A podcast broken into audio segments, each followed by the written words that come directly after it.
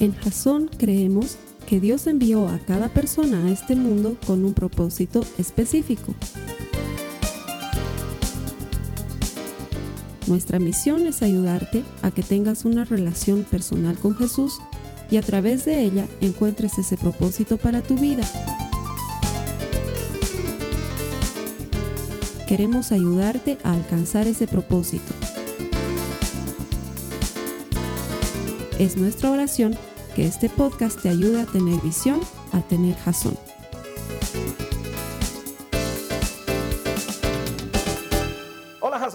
¿Desde dónde estás conectado? Contame aquí en los comentarios. Es un gusto para nosotros mandar saludos a distintos lugares en el mundo donde se nos ve y donde compartimos juntos la palabra de Dios.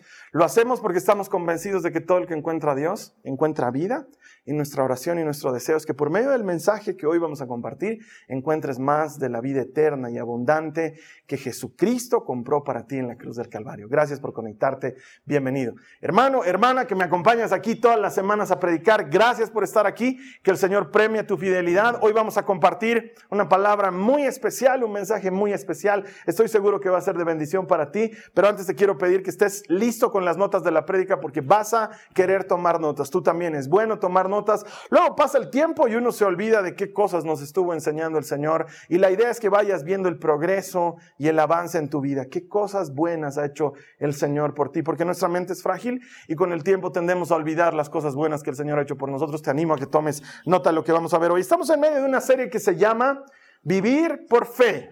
Esta serie tiene como objetivo ayudarte a que vivir por fe no sea complicado, que no sea algo extraño, que no sea algo que... ¿Y cómo vive uno por fe? Vivir por fe no debería ser complejo, debería ser algo muy simple porque es lo que Dios quiere que hagamos. Y vivir por fe, contrario a lo que se nos ha enseñado, a lo que hemos aprendido, no significa vivir a ciegas, al contrario, significa ver la vida con los ojos de Dios.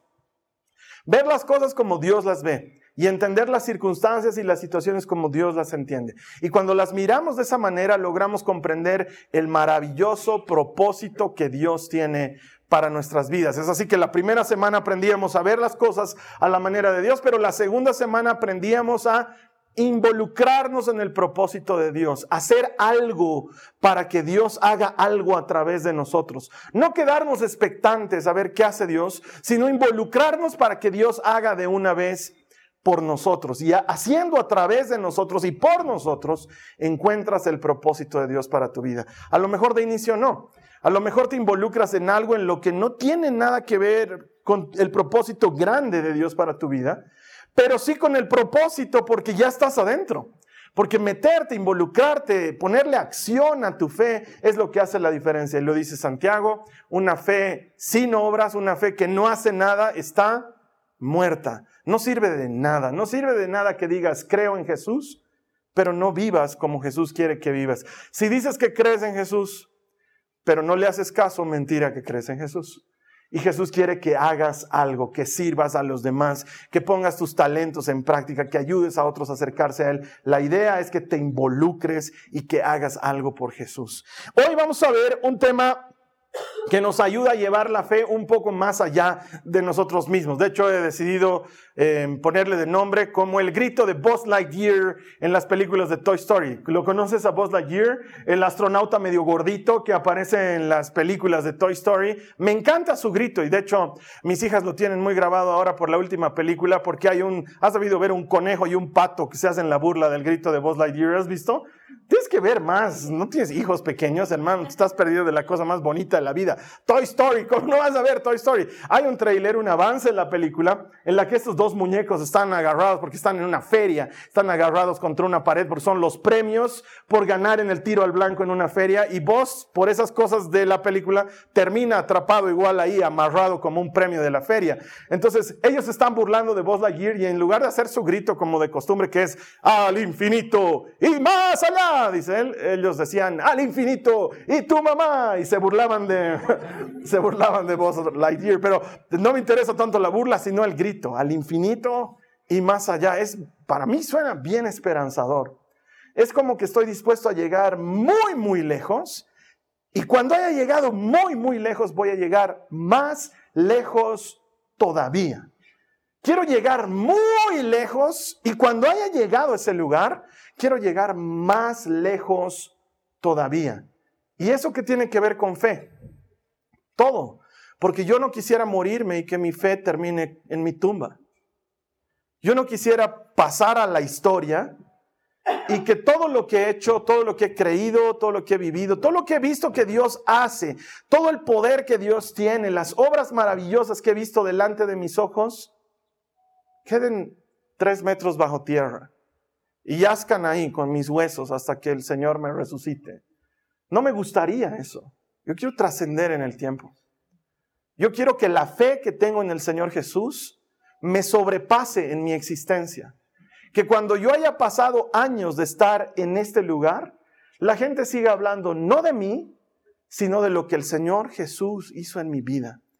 A veces no nos damos cuenta de la maravilla que tenemos cuando leemos la palabra de Dios. Hablamos de gente como Nehemías, que vivió probablemente más de cuatro mil años antes de nosotros. ¿Cómo hemos llegado a enterarnos de él y de que construyó una muralla y de que peleó contra tantos enemigos? O cuando escuchamos sobre la vida de alguno de los reyes de Israel o escuchamos de algún profeta, ¿no te llama la atención? ¿No te emociona? A mí me parece extraordinario que escuchemos de la vida de Moisés, de Josué, gente que ha vivido cerca de seis mil años antes de nosotros y aún hablamos de ellos y los ponemos de ejemplo. ¿Sabes por qué? Porque su fe llegó al infinito y más allá, no se quedó con ellos, sino que trascendió generación tras generación y la palabra de Dios que era la misma en ese entonces se siguió transmitiendo persona a persona, familia a familia, vez tras vez, año tras año, siglo tras siglo, hasta llegar a ti o a mí. Esa fe no se quedó en esa mujer, en ese hombre, se, se, transmitió y llegó a nosotros. Y a mí me gustaría que eso suceda conmigo. Ahora quizás alguien me diga, pero Carlos Alberto, el Señor ya viene. Sí, pero tal vez no también, todavía, ¿no ven? Tal vez pasa un tiempo. No sabemos cuándo va a venir. Si por mí fuera y si interpreto bien la, las señales de los tiempos. Estamos viviendo tiempos que indican que el Señor ya está bien, pero tal vez no también, porque guerras, hambre, violencia, perdición habían también en la época de Roma. Los romanos eran bien pervertiditos, te diré, y Jesús no vino en esa época y Pablo estaba esperando que venga en esa época. Luego han pasado los años y la cosa no, no ha mejorado, se ha vuelto peor todavía y Jesús no ha venido todavía. ¿Va a venir? Sí, pero Él quiere que todos se salven y hasta que Él no venga, a mí me gustaría, no sé si a ti, a mí me gustaría que mi fe trascienda al infinito y más allá. Y luego, cuando estemos con Él, vivir ese segundo abrazo. El primero es el de bienvenida, bienvenido, hijo, porque sé que me voy a encontrar con Jesús y sé que me abrazará y sé que todas mis penas habrán pasado y en ese abrazo se fundirá toda mi esperanza, pero luego habrá un segundo en el que Él me aparte y me mire a ti, a mí, te diga, siervo fiel y bueno, en lo poco fuiste fiel, en lo mucho te pondré. Eso tiene segundo abrazo porque te está felicitando por lo que has hecho en esta vida, porque tu fe trascendió en el tiempo y deberíamos velar porque eso suceda. Entonces el mensaje de hoy tiene que ver con eso, con que la fe que tenemos trascienda más allá, como cuando te, te cuento una historia bíblica. Como la historia bíblica que alguna vez te he contado sobre Pablo y Silas. Ellos estaban predicando en un lugar que se llamaba Filipos y estaban anunciando el Evangelio de Dios y había una mujer que iba detrás de ellos sin que la hayan contratado para el asunto, autonombrada como jefa de campaña. Iba gritando, escuchen a los verdaderos mensajeros del reino de los cielos, aquí están, acércate nomás, señora soldado Cholita, ven, acércate, este hombre te va a predicar la palabra de Dios. Y al principio Pablo la veía con cara de, ay, qué tierna la hermanita, ¿no? Pero después Pablo se dio cuenta que ni hermanita ni nada, que tenía un espíritu de adivinación. La mira la muchacha y le dice, espíritu, en el nombre de Jesús te ordeno que salga. ¡Pum! El espíritu se sale y la mujer cambia. Tenía un espíritu de adivinación que la Biblia nos dice que hacía millonarios a los hombres que eran dueños de ella porque ella era una esclava. Y desde que perdió el espíritu de adivinación, dejó de adivinar el futuro y entonces los hombres vieron que iban a perder dinero y se enojaron con Pablo y con Silas y los hicieron golpear y los llevaron a la cárcel. ¿Alguna vez te he contado esa historia o la has tenido que leer? Y estando en la cárcel, Pablo y Silas, en una situación horrible, apresados por cepos, que eran unos artilugios especiales de la época que agarraban los pies de los hombres y que tenían unas espinos entre los huecos para que los hombres no puedan escapar, si no puedan salir del cepo. Los tenían en cepos en, en, el último lugar de la cárcel y sin embargo Pablo y Silas a mitad de la noche se ponen a cantar alabanzas. Su alabanza favorita, no sé, la última que me gusta es una que está cantando Marcos Witt que dice, así peleo mis batallas. Si no escuchas música cristiana, hermano, estás todo mal. Así peleo mis batallas. Uh, es hermosa esa canción. Entonces ellos estaban ahí cantando. Aunque parezca que estoy rodeado, estoy rodeado de ti. Cantaban, Señor, tú estás aquí. Pum, de pronto un temblor sacude el lugar. Las puertas de la cárcel se abren. Los presos están por escapar. Pablo no se los permite. Le dice, ¿dónde se están escapando? Este temblor es para que yo me escape, pero no me voy a escapar a quedar aquí, pues soy ciudadano romano y a mí nadie me mete así nomás a la cárcel. Pablo era bien de esos, de carácter, era un hombre de esos que vale la pena. Y entonces el carcelero, después del terremoto, dice, se han debido escapar toditos. Va y ve las cárceles abiertas y dice, no, mejor me mato. Saca su espada y está a punto de lanzarse sobre ella para morir. Porque de todas maneras los romanos igual lo iban a matar por dejar escapar presos.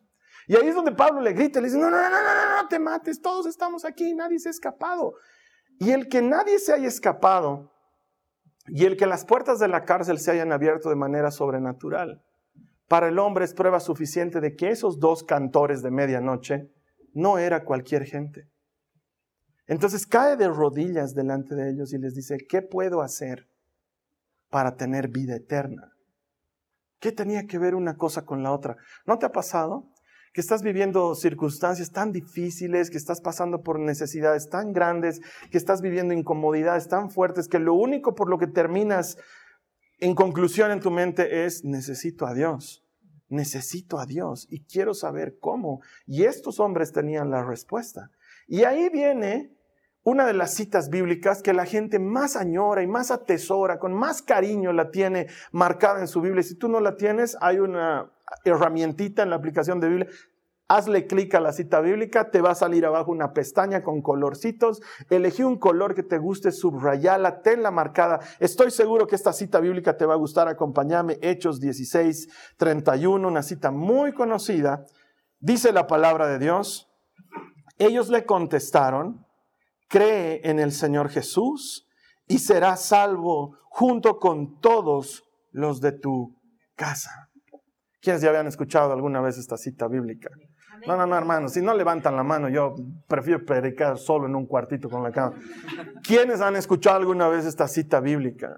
Alguna vez te la han debido decir, además, cuando has estado preocupado por eh, un hermano tuyo, por un familiar tuyo, las mujeres que andan preocupadas por sus maridos y dicen, ay, ¿cuándo conocerá al Señor Jesús? Las mamás, los papás que andan preocupados por sus hijos, ay, lo veo ir por mal camino, este chico no sé cuándo va a creer en el Señor Jesús. Y alguien viene y te anima, te dice, tranquilo, porque la palabra del Señor dice, cree en el Señor Jesús y serán salvos tú y todos los de tu casa. Y tú dices, amén. Pero ves que el chango sigue perdiéndose o que el marido sigue perdiéndose o que el hermano o la hermana sigue lejos y como que pareciera que la promesa no se va a cumplir y Dios siempre cumple lo que promete. Él siempre cumple lo que promete. Y aquí te está diciendo algo importante, que sin sacarlo de contexto tiene una promesa valiosa. Esa noche, toda la familia del carcelero se bautizó y conoció a Jesucristo. Esa misma noche. Eso tiene un valor importante para ti y para mí. Porque yo no quisiera que mi fe se quede solo en mí. Yo quisiera que mi fe pase a mis hijas y que mis hijas le cuenten esta fe a sus hijos y que años más tarde sus hijos estén involucrados en el reino y hablando de Jesús, a menos de que el Señor haya llegado, que esto trascienda generación tras generación. ¿Te imaginas que nuestros hijos no solamente crezcan juntos jugando jueguitos o estando juntos, pero en la fe? Y que se conecten y que cambien sus generaciones y que hagamos algo diferente, al menos en la parte de tierra que nos ha tocado administrar y que nuestra fe no se quede con nosotros, que no sea una etapa de tu vida, que no es que una vez has ido a la zumba, después has sido golfista, has estudiado inglés, has sido cristiano, has sido panadero, no, que ser cristiano sea parte de algo más grande, que sea parte de algo eterno, al infinito y más allá, que tu fe trascienda generación tras generación, porque vivir por fe no es un asunto individual solamente, no es algo de ti solamente, es algo que puedes hacer en familia. Es algo que seguro muchos de nosotros quisiéramos hacer en familia.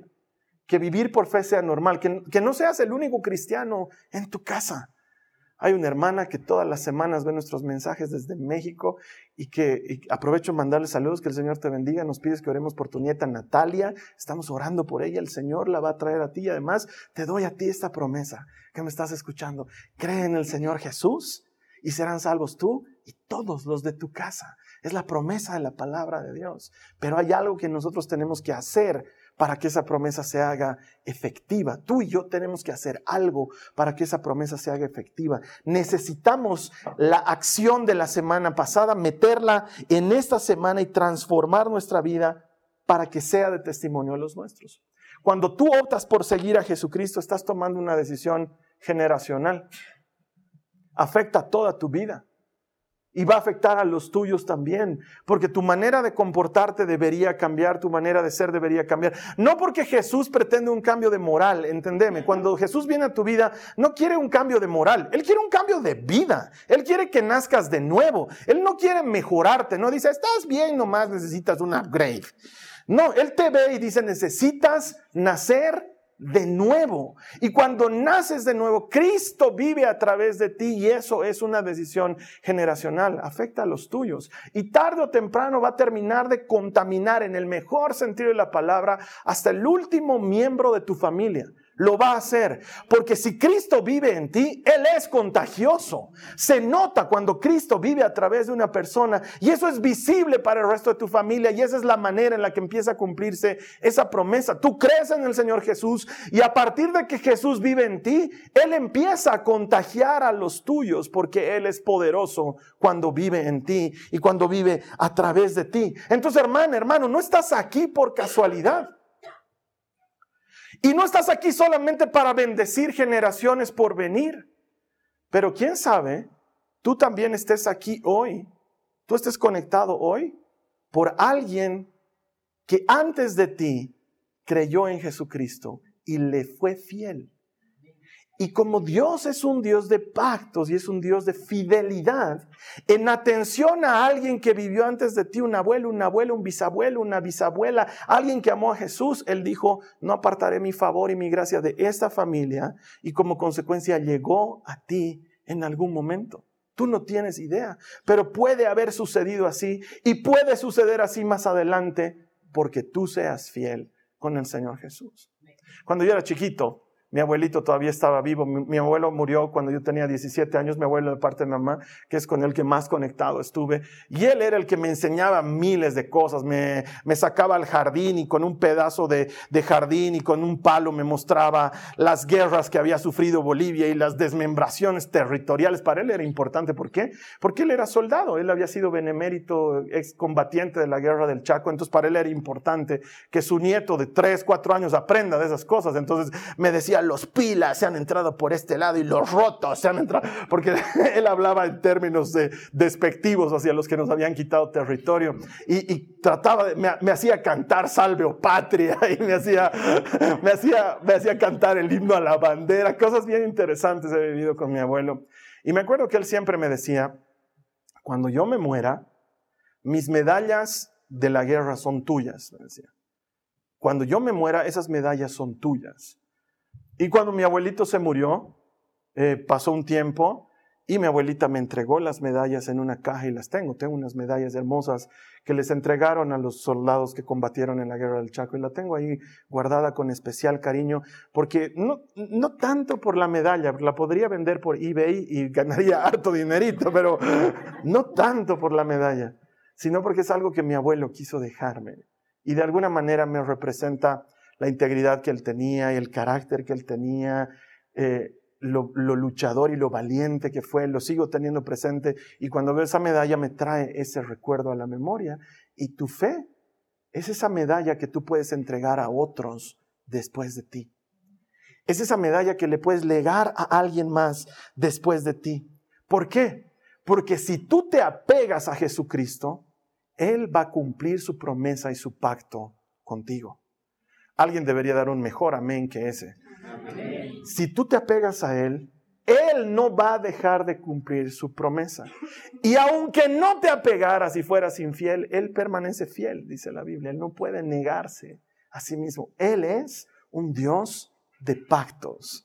Él honra sus promesas. Mira lo que dice la palabra de Dios en Deuteronomio en el capítulo 7, en el verso 9. Dice, reconoce por lo tanto que el Señor tu Dios es verdaderamente Dios él es Dios fiel, quien cumple su pacto por mil generaciones y derrama su amor inagotable sobre quienes lo aman y obedecen sus mandatos. ¿Sobre quiénes hace esto? Sobre quienes lo aman y obedecen sus mandatos. Te digo esto con mucho amor y con mucho respeto, pero esto es para los que lo aman y obedecen sus mandatos.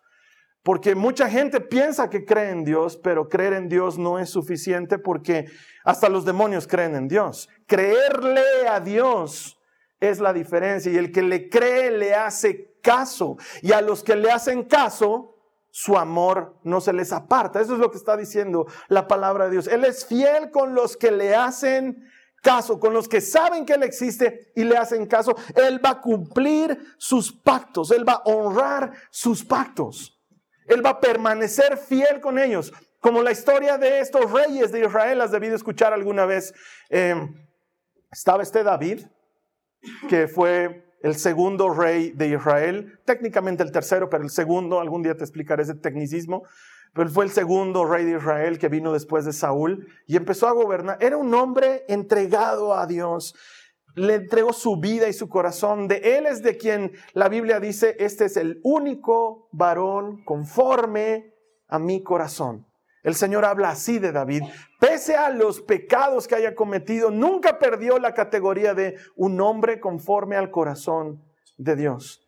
Y años más tarde de su vida, cuando ya murió, su hijo Salomón empezó a gobernar el reino y fue un rey sabio y gobernó con mucha sabiduría y su tiempo fue tiempo de paz. Los 40 años que vivió Salomón no hubieron guerras, no hubo hambre, el pueblo tuvo alimento, el pueblo tuvo paz en sus fronteras, paz con sus enemigos, tuvo trabajo, tuvo prosperidad. Fueron buenos años, pero en los últimos años de Salomón, este Salomón cometió errores. Pese a ser un hombre muy sabio y haber recibido de Dios sabiduría, cometió muchos errores comenzando porque se casó con muchas mujeres, 600 esposas y 900 concubinas Dios mío. Dios, ¿te imaginas tener dos esposas nomás ya? El problema que eso debe significar es que eh, debe ser una de piñarse entre ellas, grave también, ¿no ve? Con razón no está bien hacer eso. Pero ¿y por qué Dios lo permitía, hermanos? Harina de otro costal, en, otra, en otro momento te lo cuento, pero en ese momento Salomón contra la voluntad de Dios, porque no es algo que Dios le ha hecho. Oh, bien, Salomón, ¿cuántas ya tienes? 527, ah, te falta, a ver, llegar a las 600, a ver, dale, te puedes, ser vigoroso, tomas malta, no, nada de esas cosas. 600 esposas, 900 concubinas, grave error. Gran parte de esos matrimonios y esos concubinatos los hizo como alianzas políticas, con reyes y gobernadores de ciudades vecinas para mantener la paz pero fue un grave error, porque esas mujeres lo llevaron a adorar a otros dioses. Entonces, una de sus esposas quería ir al templo de Dagón y adorarlo, y Salomón no era pues muy de carácter, ¿no? No era de, no, no, no, yo andas tus cosas, vos no, nada. Él iba con ella y adoraba a Dagón.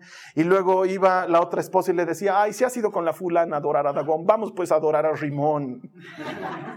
ya bueno, entonces el otro iba a adorar a Rimón. Y entonces otra de las esposas le hacía puchero y le decía, claro, ¿Y Baal dónde queda? A Baal nadie le da nada. Ya, vamos a adorar a Baal. Y así se metía adorando a otros dioses. Y el Señor se enojó con Salomón. Y le dijo, has fallado, no te has mantenido recto conmigo todos los días de tu vida, como lo hizo tu padre David. Pero, por amor a mi siervo David, ya había muerto, pero Dios es Dios de vivos. Ese David muerto en Dios está vivo no ha dejado de existir. Y le dice, por amor a mi siervo David, un hombre conforme a mi corazón, no te quitaré el reino en tus días, pero sí lo haré en los días de tu hijo, por amor a mi siervo David. La fe de David pasó. Y la misericordia de Dios pasó a la siguiente generación. No porque tú hayas sido bueno, dice el Señor, pero a lo mejor porque una abuelita tuya de la cual tú te burlabas porque era muy apegada a Dios, por ella tú estás hoy aquí.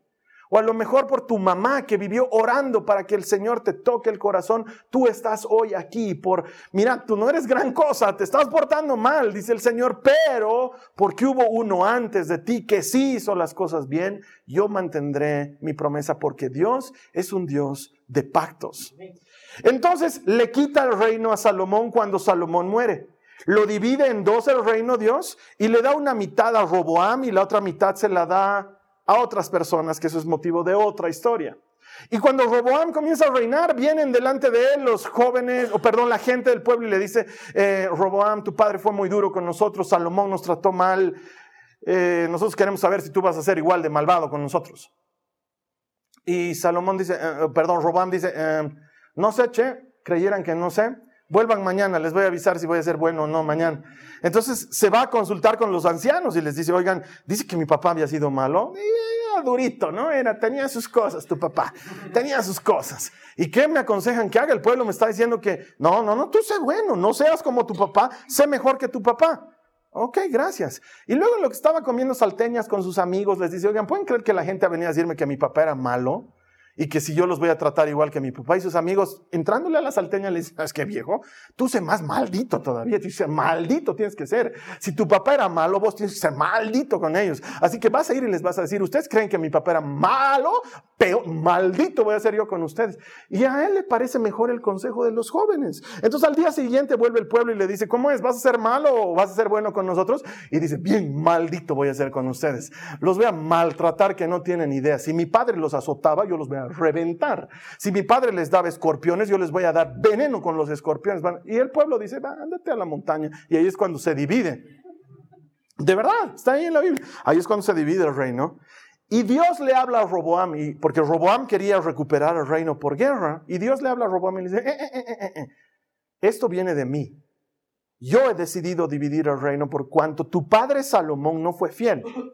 Y a Roboam le dice, pero por cuanto tu padre David que en realidad era su abuelo, pero es la manera bíblica de hablar. Por cuanto tu padre David fue fiel conmigo y fue un hombre conforme a mi corazón, yo nunca permitiré que se apague la vela de David en Judá y tú permanecerás como rey. Y le concede favor y misericordia a Roboam, no porque Roboam era buen tipo, sino porque alguien antes de él se apegó a Dios y fue fiel. Y hermana, hermano, tal vez ese eres tú en tu familia. ¿No te encantaría que el día de mañana un hijo tuyo esté atravesando por una dificultad y Dios decida bendecirlo porque su mamá no dejó de orar nunca por él? Que tu hija esté pasando por una necesidad en un aeropuerto, la detienen porque esta es su maleta, señorita, y ella diga, sí, yo no he hecho nada. Y Dios diga, uy, aquí ha habido un problema, pero por cuanto su papá siempre fue un hombre conforme a mi corazón. He decidido bendecirla y la toque y la libre de una situación en la que ella ni siquiera estaba involucrada. ¿Por qué? Por atención a ti. Tu fe puede llegar más allá, pero para eso necesito, necesitas creer que Dios es capaz de hacerlo y vivir a su manera. Esto que estás haciendo, venir a la iglesia, conectarte en línea, es tu granito de arena para mantenerte fiel a Dios. No venimos a la iglesia por deporte. Venimos a la iglesia porque le amamos. Nos conectamos y vemos una prédica porque tenemos necesidad de Él. Bueno, pues ahora vive tu vida de acuerdo a esa fe. No lo mantengas como secreto, no lo mantengas como algo aislado, sino que lo que sea notorio, que tu fe sea contagiosa. Serán salvos tú y los de tu casa porque tu fe los va a contagiar, no porque tu fe esté escondida. Pero algunas veces equivocamos eso de la fe y empezamos a jesucear a todos en nuestra casa. Entonces nuestro hijo llega tarde. Ay, Jesús María, tan tarde llegas. Claro, para eso pues sales, pero cuando te invito a mi iglesia y no quieres ir, no va a venir nunca con esa actitud. Necesita ver de nosotros un buen testimonio, necesita ver de nosotros un buen carácter, necesita ver a Jesucristo en nosotros y para eso nosotros tenemos que entender que Dios honra sus pactos y vivir con los pactos de Dios. Como un pacto que pasó en mi familia muchos años atrás muchos años atrás. Alguna vez te he debido contar, pero si no te he contado, te va a gustar esta historia. Resulta ser que el abuelito de mi abuelita así de antigua es la cosa, allá por los 1800, de veras, el abuelito de mi abuelita hizo un pacto con el diablo. Ay, Carlos Albert, en serio, pacto, pacto así de, te doy todo, ¿qué me das a cambio? Y cuéntale esto, porque así me contaba mi abuelita en una noche oscura.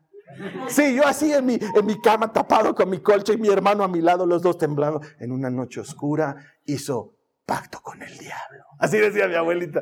Y era emocionante lo que contaba, y era oscuro, y era triste. Dice que este abuelo de mi abuelita recibió del diablo un bastón. Era minero. Y entraba a la mina y donde golpeaba con su bastón caía oro. Entonces era un hombre muy adinerado, el más adinerado de su época en el antiguo Potosí, allá por los 1800 algo. Golpeaba y caía oro. Entonces sus mineros entraban y sacaban oro de la beta. Y ese, ¿qué será? Pues visa, tatarabuelo, no era millonario. Pero mi abuela me contaba que años después fue enfermando y enfermando y su salud desmejoró hasta que un día estaba muy enfermo con algo que parecía tuberculosis o algo así, estaba en cama con temperatura, enfermo. Era una noche lluviosa de noviembre y de pronto alguien a eso de las 11 de la noche toca la puerta de la hacienda. Y salen las criadas, porque tenían en esa época pongos y mitanis, y salen las criadas y abren la puerta y dice que era un hombre alto, rubio, muy simpático, vestido de militar, que dice, buenas noches, he venido a buscar a don Luis. Y dice que las mujeres se asustan y dicen, don, Luis está, enfermo adentro, está durmiendo. Y dice que este hombre le dice, he venido a cobrarle una deuda, él sabe de qué se trata. Y dice que las criadas entraron a, hablar donde la esposa de don Luis y a decirle, hay un hombre afuera, militar, pintudo, alto, rubio, hermoso, que dice que se lo ha venido a cobrárselo no sé qué de donde don Luis. Y entran a hablarle a don Luis y este don Luis había muerto, estaba muerto. Entonces salen a contarle al hombre que, perdón, pero acaba de fallecer y el hombre ya no estaba en la puerta y lo ven a lo lejos, así me contaba mi abuelita, lo ven a lo lejos cabalgando en un caballo con don Luis a espaldas, don Luis abrazado de él, y el caballo dice que flotaba así por el piso. Pero... Y se lo llevó. Y mi abuela decía, a mi abuelito se lo ha llevado el diablo. Así me contaba mi abuelita. Y yo decía, uy, qué creepy, no me toques, abuelita.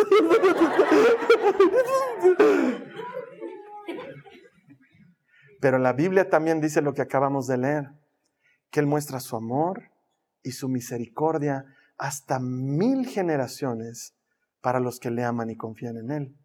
Cuando yo veo la historia de mi familia y las generaciones que han venido después de esto, veo cosas claras y marcadas, enfermedades, pleitos, divisiones, en mis tíos, en mis abuelos, cosas feas y dolorosas que podrían llegar hasta mí, porque la Biblia dice que esa maldición, la Biblia lo dice, puede seguir hasta cuatro generaciones por haber desobedecido al Señor. Pero de pronto ahí entra uno que rompe con todo, no porque es bueno, sino porque cree en Jesucristo y le entrega su vida y dobla sus rodillas ante Él y le entrega toda su alma y todo su corazón. Y Jesucristo, el vencedor de la muerte y del Calvario, rompe todas las cadenas y rompe toda maldición y dice, por cuanto tú fuiste fiel, te bendeciré y seré fiel contigo al infinito y más allá, por cuanto tú me amaste, por cuanto tú creíste en mí. Y tú puedes ser esa persona que rompa la maldición que sea que haya estado habiendo en tu familia. Hay gente que dice, es que yo vengo de una familia de borrachos, Carlos Alberto. Mis abuelos eran borrachos, mis padres eran borrachos y sabes que a mí también me gusta el trago. Y yo no quiero que mis hijos sean borrachos, pero te puedo decir hoy, en el nombre de Jesucristo, que si crees en el Señor Jesús, serán salvos tú junto con todos los de tu casa. Tú puedes ser la persona que rompa esa cadena y no porque eres tú, pero porque Jesucristo tiene poder para romper cadenas. Él puede liberarte, Él puede hacerte nuevo, Él puede hacer esas cosas. Mira, una de mis citas favoritas de la Biblia está en números 23. Dice, Dios no es hombre para que mienta, ni hijo de hombre para que se arrepienta. Cuando Él dice, hace. Cuando Él promete, cumple. Y si Él te ha prometido algo, hermano, hermana, Él te lo va a cumplir. Las riquezas de Dios son eternas, no perecen, no fallan, no se corroen, no se dañan. Lo que Dios hace es perfecto. Mira lo que dice Proverbios 22.1. Dice, elige una buena reputación sobre las muchas riquezas y ser tenido en gran estima es mejor que la plata y el oro. Elige lo mejor Elige algo bueno para legarles a los tuyos. Elige darles fe. Elige darles un buen testimonio de vida. Elige darles a Jesucristo. Está bien que les quieras dar otras cosas. Sabes que Dios no tiene inconvenientes. Si tú quieres darle a tus hijos y dices, estoy trabajando mucho para que cada uno tenga un departamentito. Bueno, qué bien que Dios te ha bendecido con dos departamentitos o tres departamentitos. Algunos no tienen ni un departamentito, pero bueno, tú tienes y quieres dárselo a tus hijos y está bien. No digo nada en contra de eso. Pero ¿de qué te sirve que tu hijo tenga departamento y tenga estudios universitarios y tenga un hermoso auto, pero su alma vaya directo al infierno? ¿De qué te sirve? Pero no es mejor que sea pobre en dinero, pero rico en fe.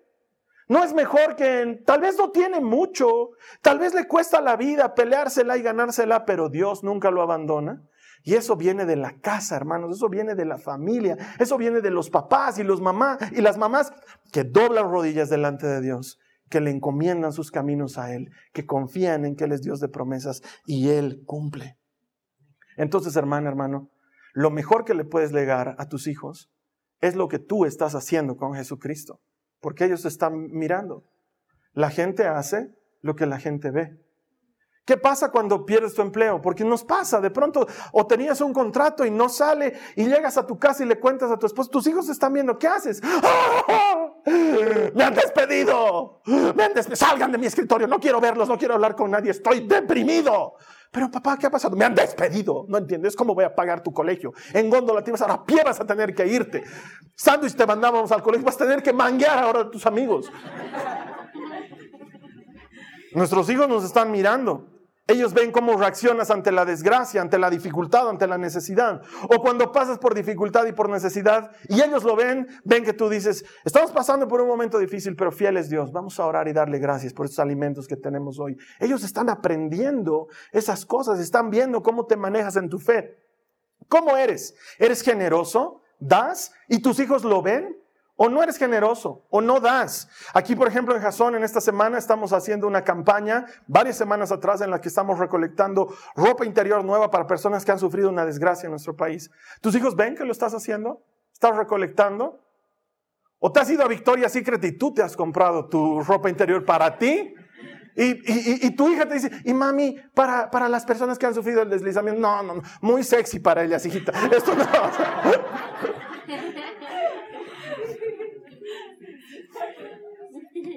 ¿Te ven?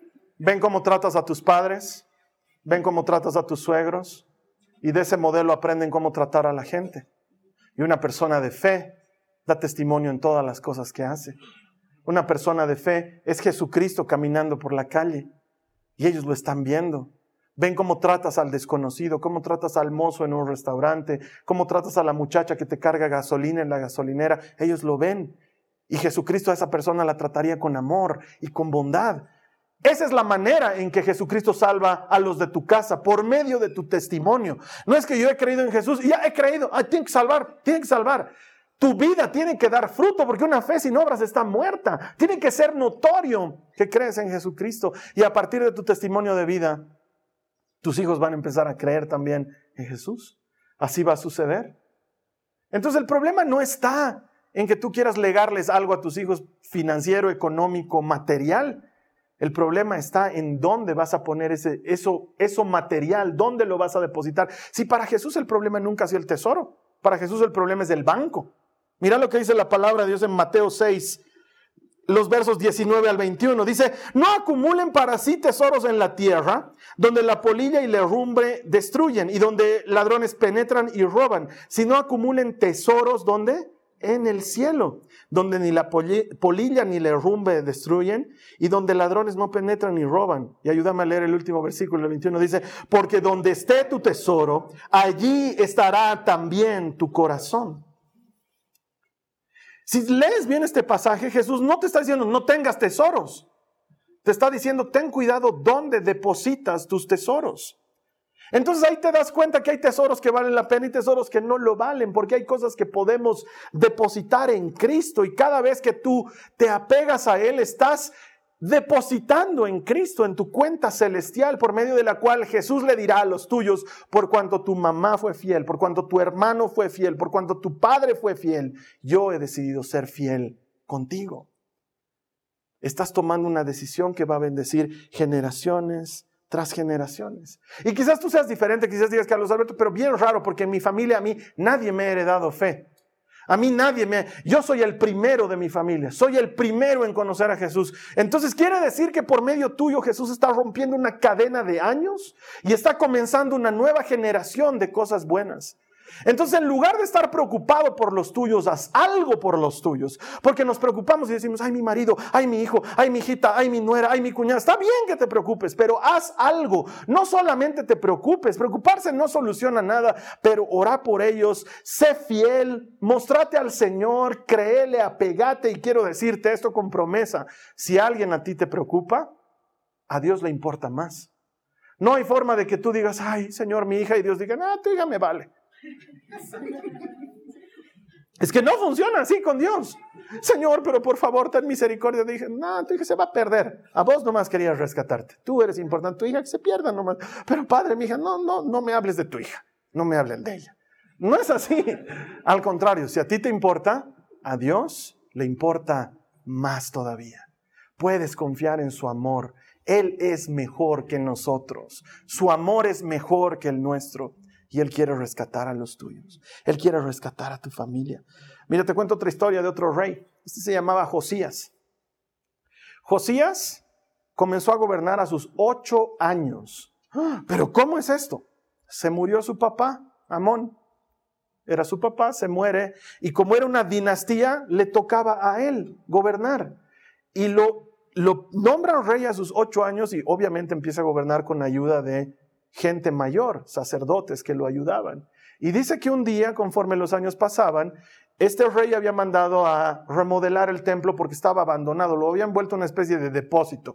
Guardaban las alfombras, guardaban la comida de los animales, guardaban los escudos de los soldados, se había vuelto, nadie atendía el templo, nadie adoraba a Dios, nadie lo seguía. El pueblo de, de Judá se había rendido a otros dioses y adoraban a otros dioses y tenían lo que se llamaban lugares altos, que eran lugares en las montañas donde habían centros de adoración a una diosa que se llamaba Astarte, que era la diosa del sexo. Entonces ella tenía sacerdotisas, prostitutas en las puertas de sus lugares altos donde la gente iba, pagaba y tenía relaciones con las sacerdotisas ahí a vista de todo el mundo en los lugares altos porque así le rendían culto a esta diosa y eso pasaba en la época de Judá del rey Josías. Era lo más normal que tú veas ahí gente y decías, ah, están adorando a Astarte. Oye, bien, están adorando. Con ganas están adorando. Era así.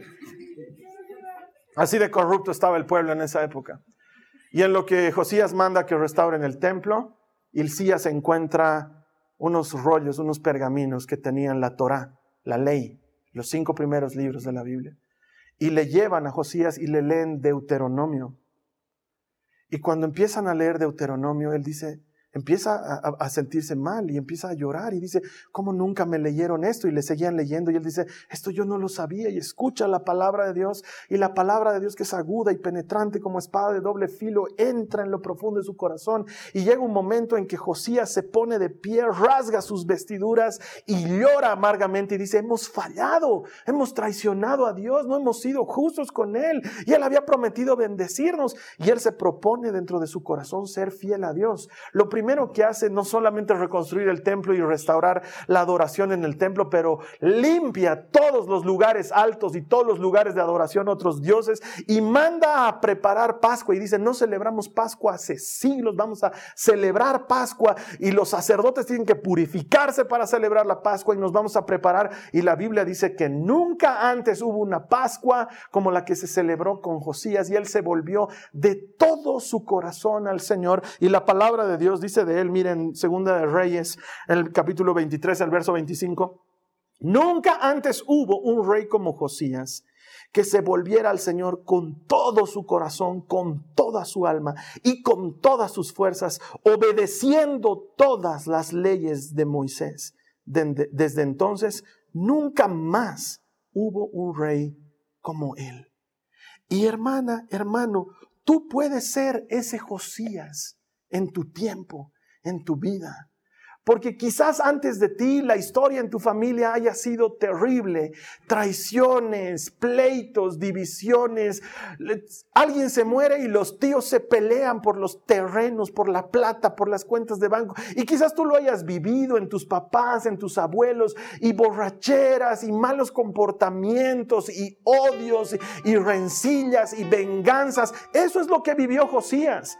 Sus papás no fueron buenos. Su papá fue Amón y fue un rey pésimo, adorador de otros dioses y torcido. Y antes de él vino otro rey que era más torcido que se llamaba Manasés. Ese fue el peor de los peores. Y Josías podía haber continuado con eso, pero no. La palabra del Señor llegó a su corazón y dijo, aquí se termina, aquí se acaba, aquí ponemos un corte. Mi padre fue malo, mi abuelo fue malo, pero yo obedeceré al Señor con todo mi corazón y con todas mis fuerzas. Y esa puede ser tú. Ese puede ser tú hoy que dice, se acabó. Se acabaron las macanas en mi familia. Se acabaron las infidelidades en mi familia. Se acabaron los vicios en mi familia. Se acabaron las deudas en mi familia. Se acabaron. He decidido seguir al Señor con toda mi alma y con todo mi corazón y con todas mis fuerzas. Y a partir de ahora en mi familia se va a contar una nueva historia.